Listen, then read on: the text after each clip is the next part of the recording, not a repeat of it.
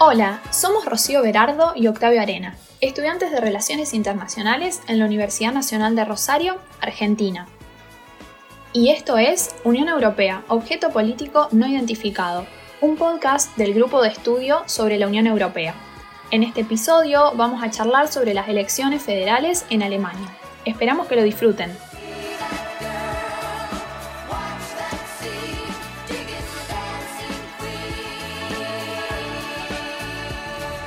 Bueno, qué mejor manera de arrancar la verdad que con Dancing Queen de ABBA. Es una canción muy representativa me parece del episodio de hoy, lo que vamos a dialogar y en lo que nos van a acompañar durante el día de hoy. Sí, la verdad es que no podríamos empezar de una mejor manera y sin dudas estas elecciones son históricas, ya que Angela Merkel se retira del gobierno de la República Federal de Alemania luego de 16 años y porque han sido unas muy buenas elecciones para el Partido Socialdemócrata de Alemania y unas relativamente, podríamos decir, malas para el partido de la actual canciller, la CDU, Unión Demócrata Cristiana de Alemania. Exacto, Rocío. El 26 de septiembre los alemanes eligieron un nuevo Bundestag, es decir, el Parlamento Federal Alemán para los que no hablamos alemán.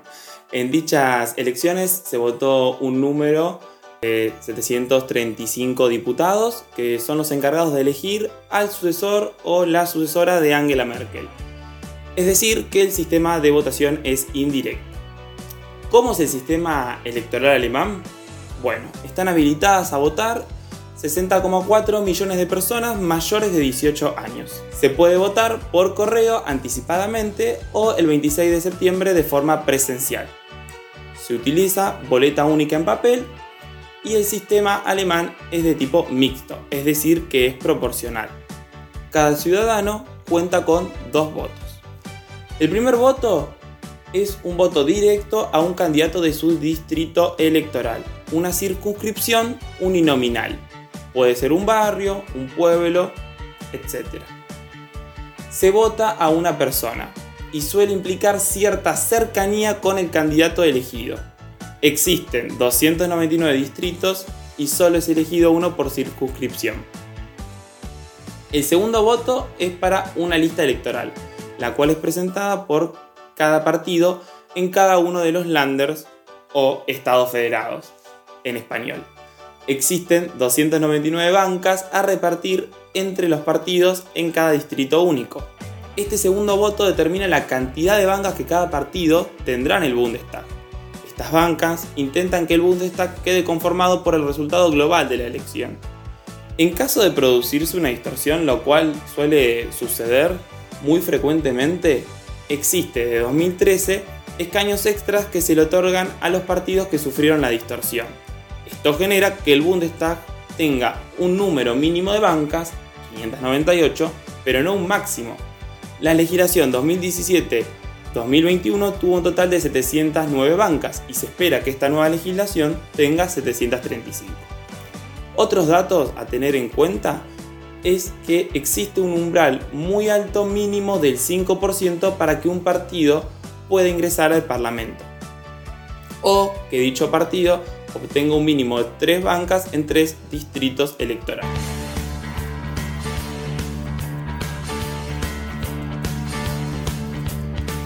Desde la reunificación alemana hay dos partidos principales y tradicionales que suelen liderar los resultados electorales.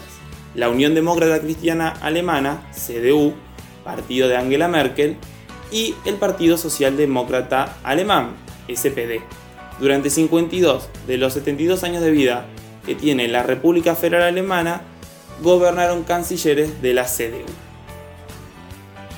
Ahora bien, ¿quiénes fueron los principales candidatos a canciller?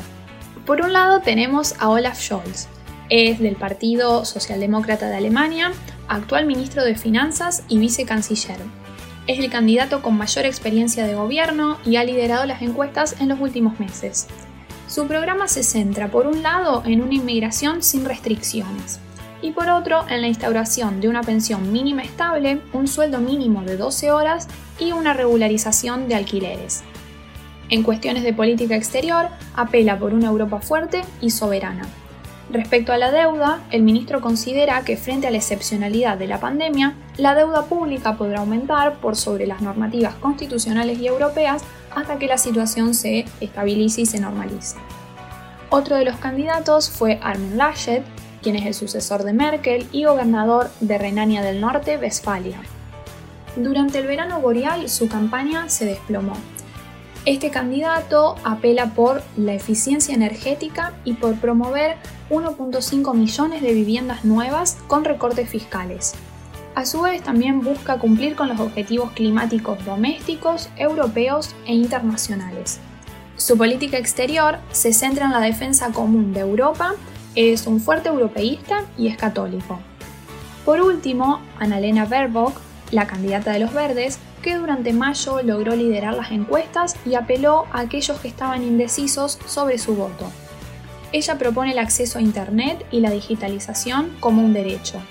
Pretende financiar infraestructura eficiente, verde y resiliente por deuda considera insuficientes los compromisos climáticos actuales y propone una política exterior común hacia China, sin rivalidad, una soberanía estratégica y la reivindicación de los derechos humanos.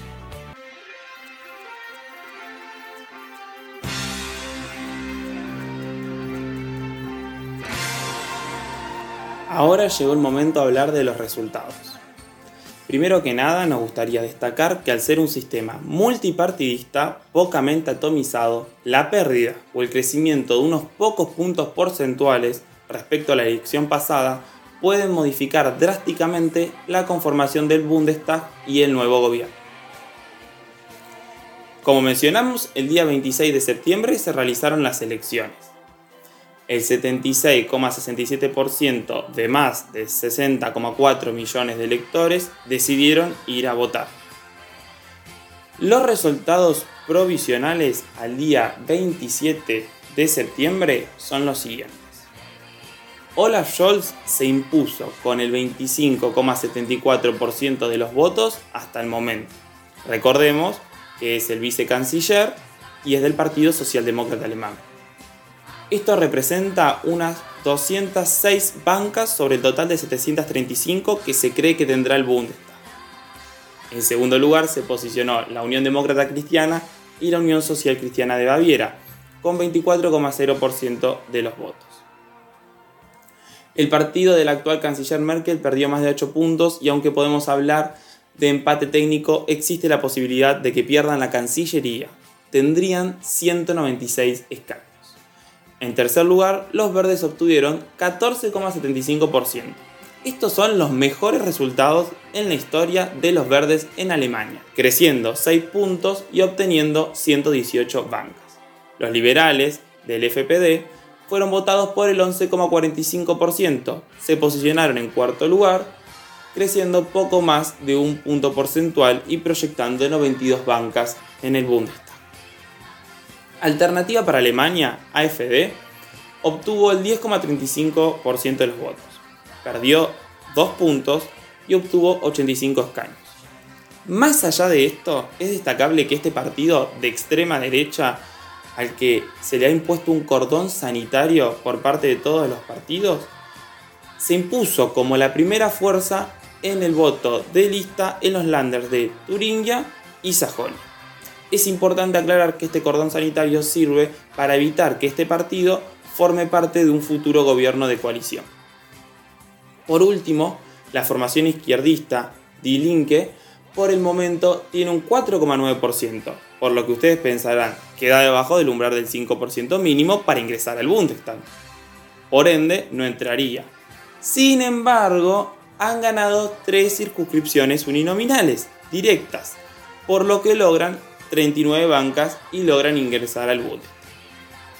Por el momento no se sabe quién será el próximo canciller de Alemania, aunque lo más probable sea Olaf Scholz del SPD, aunque Armin Laschet de la CDU-CSU va a intentar ocupar el cargo y a intentar suceder a Angela Merkel.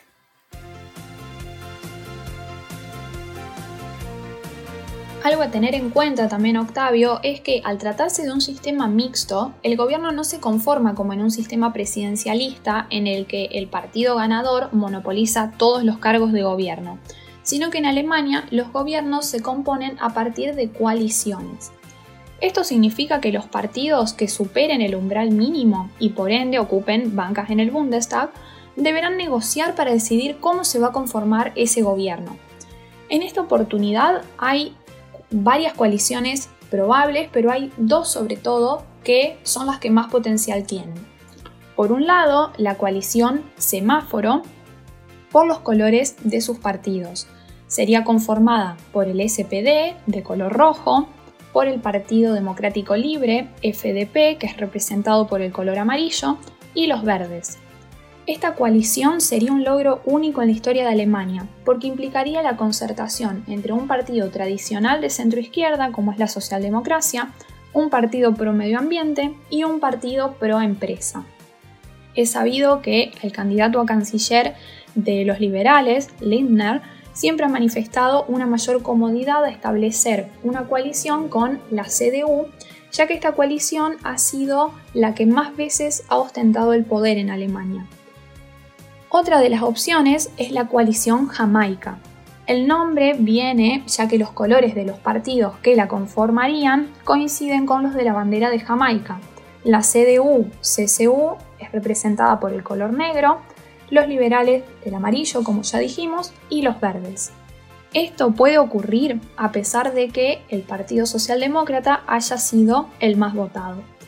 Merkel ya intentó formar esta coalición en 2017, pero no lo logró y hoy en día sigue siendo una posibilidad. Incluso el candidato del Partido de los Liberales planteó que esta sería la coalición de su preferencia. A pesar de que estas dos parecen ser las coaliciones más probables, hay también otras posibilidades.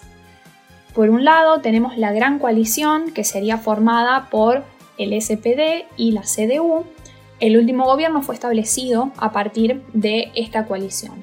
Pero la diferencia en este caso sería que el partido que lidere sería el socialdemócrata y Scholz sería el canciller. Esta coalición no parece tan probable hoy en día, ya que los alemanes demostraron en las urnas que desean un cambio. Luego tenemos otras tres coaliciones, la coalición Kenia, formada por el SPD, la CDU y los verdes, la coalición Mickey Mouse o Alemania, conformada por el SPD, la CDU y los liberales, y por último una alianza de las izquierdas que sería formada por el SPD, los verdes y Die Linke. Podría haber incluso más combinaciones, pero por el momento estas son las posibles. Hay medios como Bild que plantean que la Cancillería está en suspenso, aunque para nosotros esto es poco realista, y lo más probable es que podemos afirmar que el próximo canciller será U. Olaf Scholz o Armin Laschet, como ya comentábamos.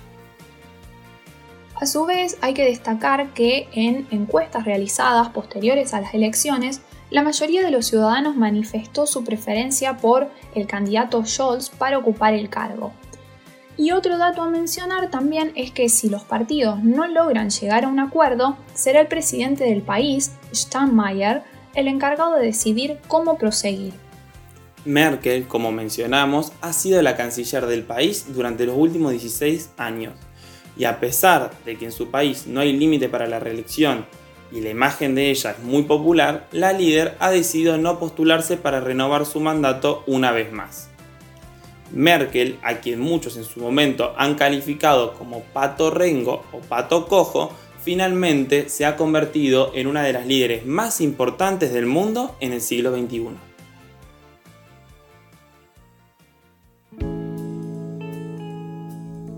Esto fue Unión Europea, objeto político no identificado. Si te gustó, compartirlo en las redes. Y no te olvides de seguirnos en Instagram, Twitter y Spotify como arroba GEUEUNR.